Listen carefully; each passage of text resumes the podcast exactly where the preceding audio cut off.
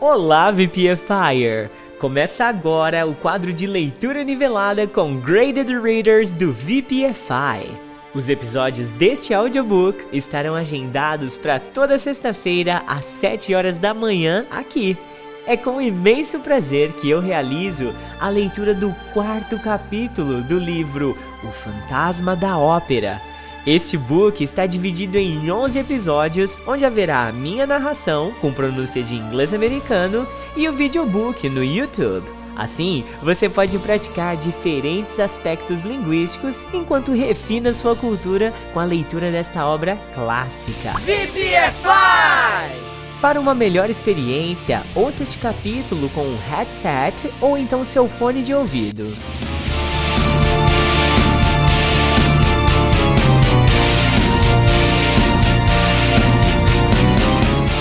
Na próxima sexta-feira, às 7 horas da manhã, haverá o quinto capítulo disponível aqui para você continuar assistindo e estudando. Chapter 4 A Love Story Christine Day did not appear in public for some time after the gala performance. She seemed to disappear completely. The young Vicomte de Cheny wrote to her asking if he could come to see her. He received no reply to his letter, and then one day a letter came to his house. Monsieur, I have not forgotten the little boy who went into the sea for my scarf. I'm going into the country tomorrow to see my father's grave. He's buried where we played when we were children. Raoul decided to follow Christine to her father's grave. It was a long train journey into the country, and he passed the time remembering his childhood. He remembered Mr. Daae and Christine. Mr. Daae, who came from Sweden, had been a very good musician, a violinist. He lived for his music and he taught Christine to sing. The father and daughter went from village to village playing for people. One day, Raoul heard them play. He saw Christine and fell in love with her immediately. He followed them, and Christine stopped near the sea.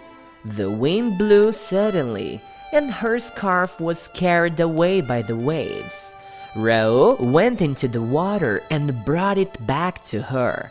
They had been friends from that day onwards. Mr. Daae liked Raoul, and he taught him to play the violin. The old man told them stories and legends. Many of the stories he told them were about ghosts. One of them was about the angel of music.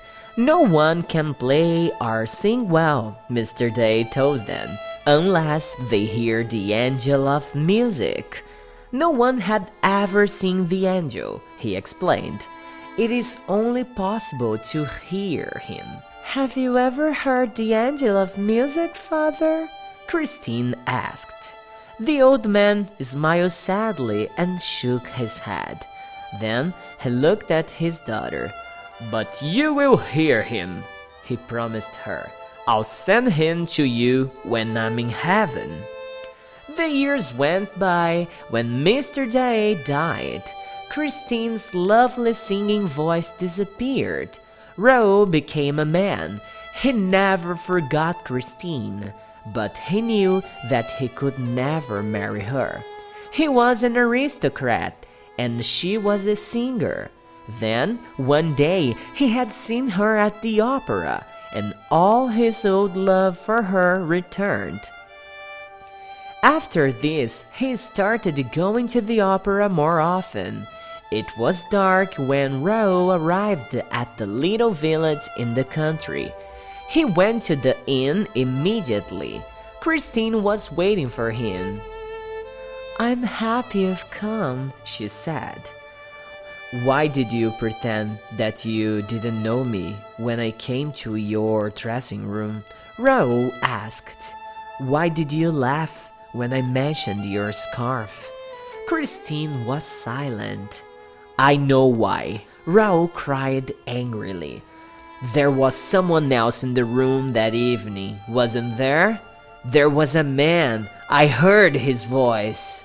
Christine gave Raoul a strange look. She seemed to be afraid. Then she took hold of his arm excitedly. What do you mean? she asked. I heard you talking, Raoul replied. I heard you tell him, I only sing for you, you know that. Then you told him, I gave you my soul tonight. What else did you hear? Christine asked urgently.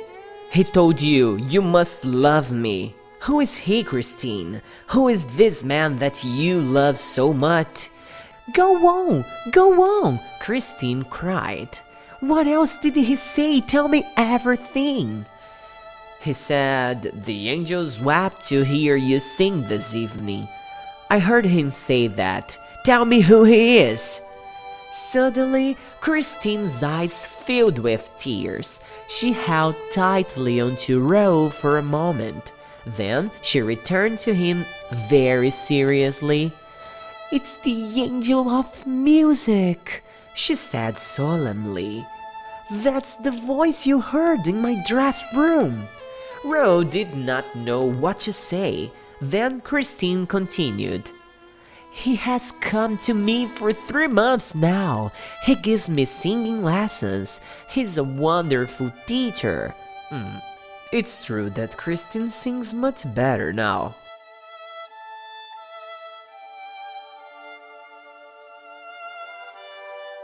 Raoul thought.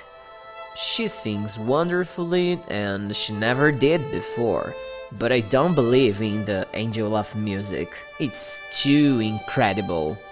Late that night, Raoul saw Christine leave the little village inn. He followed her in the darkness. She walked to the churchyard where her father's grave was. She knelt by the grave and began to pray. Raoul could hear music playing. It seemed to be coming from the sky. The music was from the resurrection of Lazarus. It had been Mr. Daae's favorite piece of music. Raoul listened in amazement to the beautiful music. He moved forward to see who was playing. Suddenly, there was a noise, and some skulls came rolling across the ground towards him. He looked up and saw a figure in front of him in the darkness, a figure wearing a long cloak. Raoul took hold of the cloak and the figure turned to face him. Raoul stared in horror. He was looking at the skull with terrible eyes. He fainted and fell to the ground. He woke up in the churchyard the next morning.